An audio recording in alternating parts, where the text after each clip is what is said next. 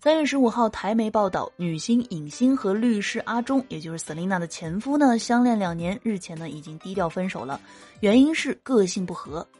台媒呢采访尹欣的时候，他承认分手的消息，并且表示两人相处时在个性磨合上有一些无法克服的问题，彼此都努力过了，但是争执不断，所以只能分手，退回到朋友的位置上。那前妻 Selina 在知道这个消息之后呢，也通过经纪公司回应祝福阿忠。那话说呢，尹欣和 Selina 在不同的领域发展，却被发现啊有这个相似的成长背景，两个人都是同一所高中以及大学毕业的，属于学姐和学妹的关系。那看来啊，这个阿忠的择偶标准啊是一直都没有改变过的，还是喜欢拥有高学历的女明星。但是谁也没有想到，相处两年之后，他们最终呢还是选择了分开。